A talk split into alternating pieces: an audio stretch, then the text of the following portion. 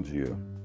Hoje nós queremos pensar e tentar responder a uma pergunta: o que é o amor?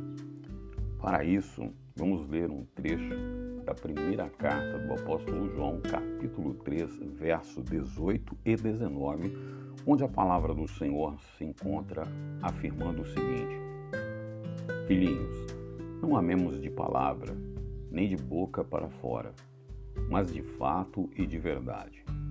E nisto conheceremos que somos da verdade, bem como diante dele tranquilizaremos o nosso coração.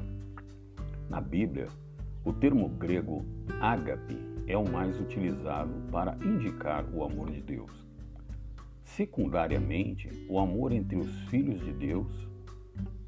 Amar assim não é uma resposta natural de base instintiva, mas uma atitude da nova criatura. Amar é diferente de gostar ou ter simpatia por alguém. É uma tarefa psicológica e espiritual dirigida até mesmo para quem não gostamos, com quem temos grandes diferenças ou nos é contrário. É investimento que resulta em pacificação e incrementa boa qualidade à vida. Como não temos esse tipo de amor para dar, precisamos primeiramente recebê-lo, aceitar sermos amados imerecidamente por Deus. 1 João capítulo 4, verso 19 se expressa o seguinte: Nós amamos porque Deus nos amou primeiro. Recebendo este amor de Deus, também amaremos, começando pelos irmãos na fé. Amando, perdoaremos, compreenderemos e liberaremos graça.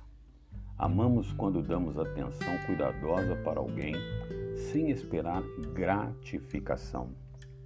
Amado, amor, amar é mandamento de Deus. Por isso, nos enganamos quando tentamos sentir, tentamos deixar crescer um sentimento. Amar segundo a orientação, segundo o mandamento, segundo o propósito de Deus é algo para ser obedecido. Amar é a ordenança de Deus. Por isso, ame. Deixe primeiro o amor de Deus preencher, encher o teu ser. E com certeza, quando este amor inundar o teu ser e o meu ser, então ele transbordará, independente de quem seja ou do que faça.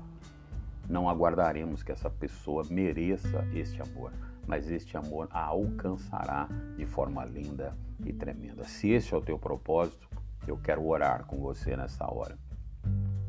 Pai querido e santo, louvado e engrandecido seja o teu nome, porque só tu és o Senhor e nós te louvamos. Que nesta manhã tua palavra edifique a nossa vida e assim o teu nome seja glorificado para todo sempre. Ajuda-nos a alcançar este patamar de obedecer ao Senhor e que o seu amor possa ser expresso através da minha vida e da vida deste que ouve essa palavra. Em nome de Jesus o Cristo, oramos agradecidos. Amém e glória a Deus. Você ouviu mais um podcast Ouvindo a Deus com esse seu amigo de todas as horas, pastor Nilson Carvalho. Deus te abençoe.